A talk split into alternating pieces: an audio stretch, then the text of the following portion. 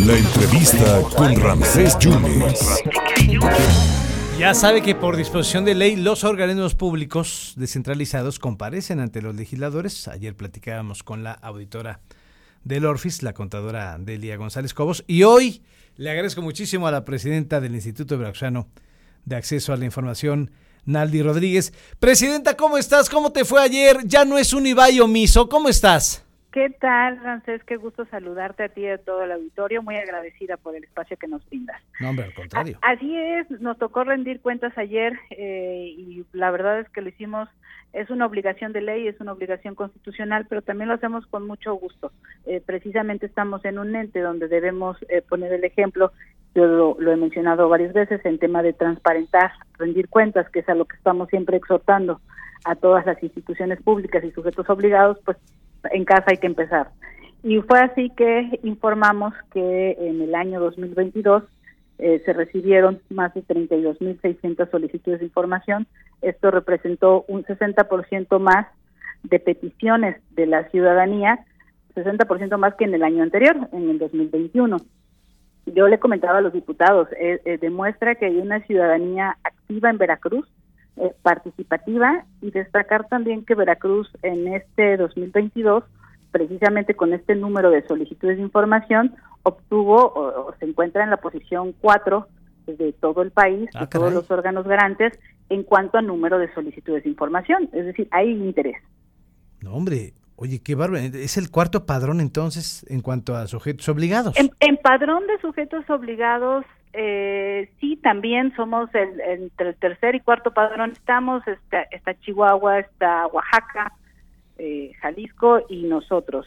Eh, pero aquí fue por el, no tanto por el número de sujetos obligados o de instituciones, sino por el número de peticiones que hace la ciudadanía en los años. Entonces, a veces hemos estado en el quinto, sexto eh, por número de peticiones y ahorita cerramos el 2022 en la cuarta posición en Mm. cuanto al número de peticiones. Oye, Presidenta, ¿y a, y a cuáles municipios se, se le- les ordenas transparentar? Que te dicen, pues ahorita, espéreme, ¿quiénes son?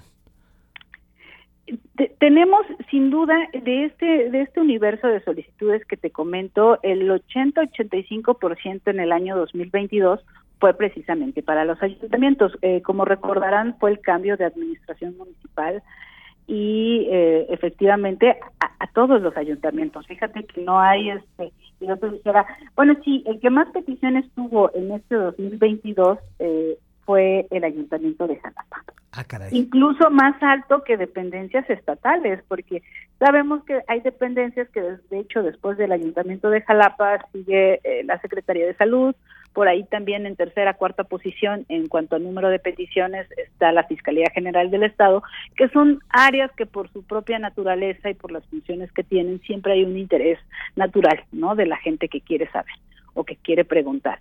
Pero en este caso sí, el ayuntamiento eh, que, que más peticiones tuvo fue el ayuntamiento de Jalapa. Ayer así lo comentábamos precisamente ante los legisladores. Eh, y por ende también eh, fue uno de los ayuntamientos que tuvo más recursos de revisión. Jalapa. Eh, Jalapa, sí. Pe- Mira, Jalapa tuvo 1.289 solicitudes el año pasado, al corte del 30 de noviembre. Ya. De ahí siguió, como te decía, la Secretaría de Salud, la Secretaría de Educación, Fiscalía General, la UB, el Poder Judicial y bueno, entre otras. ¿Y, y qué te preguntan? ¿La licitación de obra? El, ¿Cuánto gana un funcionario? ¿Ese tipo de cosas se puede, se puede dar a conocer? de dar a conocer y sí efectivamente lo que más están preguntando en este caso con el cambio de ayuntamientos o de administraciones municipales eh, muchos recursos que llegaron ya con nosotros con nosotros eh, nos enteramos que preguntan hasta que se convierte en una queja de ahí eh, el primer encuentro y la relación es directa ya sea con el ayuntamiento o con la dependencia entonces hasta que no contestan es que nos enteramos pero sí muchos de estos que se convirtieron en quejas fue precisamente porque querían saber su currículo, ¿no? Ah. Querían el soporte documental que avalara, ¿no? Si tenía licenciatura o si se acredita como contador público.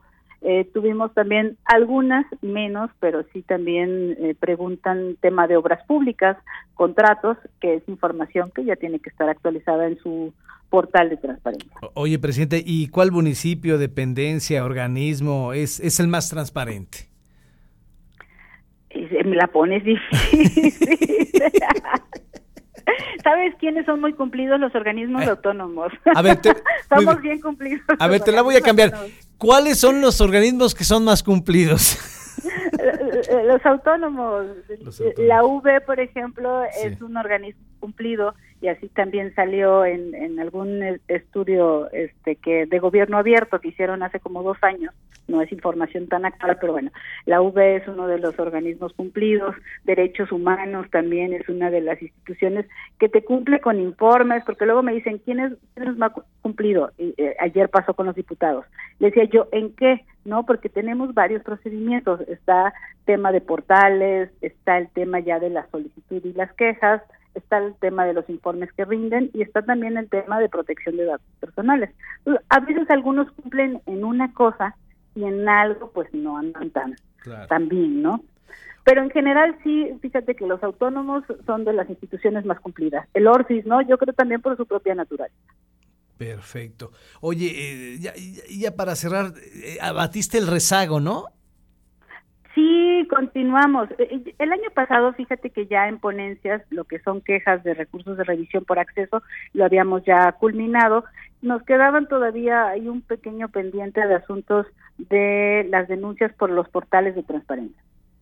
Eh, y bueno, comentarte que también en ese sentido, para hacer cumplir nuestras determinaciones, y así también lo manifestamos ante los legisladores, impusimos 27 multas a los sujetos obligados en el periodo que nos correspondió ahorita informar en esta comparecencia, eh, que, que pudiera resultar poco, dices, 27 multas ante un cúmulo de 394 sujetos obligados, pero eh, lleva todo un procedimiento, ¿no? Para poder llegar a estas multas, indicarles estas multas, hay un, un procedimiento, un expediente de medidas de apremio, se les da garantía de audiencia, eh, no es tan sencillo, ¿no? Y plazos, por supuesto, que tienen que ir corriendo y que tenemos que ir esperando a que terminen para poder llegar a estas multas. Pero yo les decía ya a los legisladores, en el 2018 se impuso solo dos multas y una de ellas fue porque un juez federal así lo ordenó y ya tuvieron que poner una multa. Y en el 2019 solo hubo una, ¿no? Entonces, ahorita en, en un año fueron 27 esperemos no llegar a eso, ¿no? Que, que cumplieran de manera este, natural, pero bueno, eh, sin duda estaremos aplicando la ley como lo establece. Naldi, pues yo te agradezco muchísimo siempre la confianza. Oye, nada más una cuestión personal, como porque eh, me, me invade la ignorancia. ¿Qué es esto de, de los derechos arcos? Es, este es, es un derecho nuevo, acceso, rectificación, cancelación y oposición a los datos personales. Ah. Cuando tienes ahí un banco que te está molestando, un partido político que dices, yo no le di mis datos, ¿y por qué me está hablando el sábado a las 6 de la mañana? Ah. Eso es ejercer los derechos arco. Ah. O hemos tenido muchos casos, bu- buenos casos, aunque son menos, eh, donde han requerido los expedientes clínicos. Yo les comentaba ayer que también hemos emitido resoluciones con perspectiva de género y recuerdo una precisamente que era un ama de casa que dijo yo no tengo trabajo, no esto, y vivo en una zona marginada de Jalapa. Mm, Acreditó eh, esta situación y eh, excepcionalmente eh, la- las copias de reproducción certificadas pudieran ser gratuitas, ¿no? En estos casos especiales ya. y efectivamente se ordenó que se le diera la, la entrega de su expediente clínico, porque además ahí sí no es información pública, tienes que acreditar que tú eres el dueño de esos datos. Perfecto. Eh, Naldi, pues muchas gracias porque no, no tenía, es Derechos Arco, así se llama. Derechos Arco, así se llama.